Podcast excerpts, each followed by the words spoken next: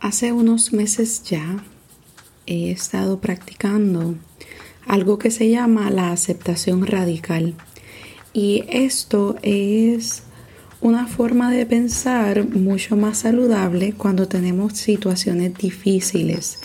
Y en vez de yo enfocarme en cómo me gustaría algo que fuera diferente, pues me enfoco en aceptar la situación tal y como es dejando a un lado esta incomodidad mía.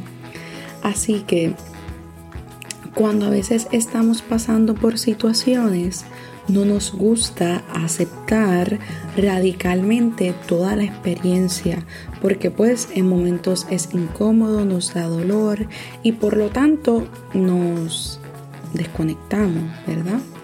Y quiero invitarte a que aceptes esas situaciones que pasan en tu vida tal y como son, no como deberían o te gustaría que fueran, porque si es así, pudiéramos estar todo el día contándote cómo a mí me encantaría que algunas situaciones fueran. Pero lamentablemente las situaciones hay que aceptarlas, o agraciadamente mejor dicho, las situaciones hay que aceptarlas tal y como son, porque cuando las aceptas tal y como es, tú integras tus sentidos, tus herramientas, todas las formas de poder afrontar una situación. Y si es demasiado, pues mira, integra tus sentidos.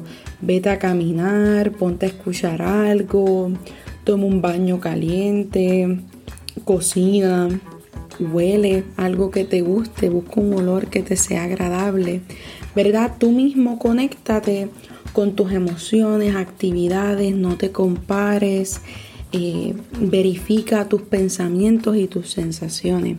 Y de esta forma puedes aplicar lo que es la aceptación radical ante una situación. Así que hashtag aceptación radical.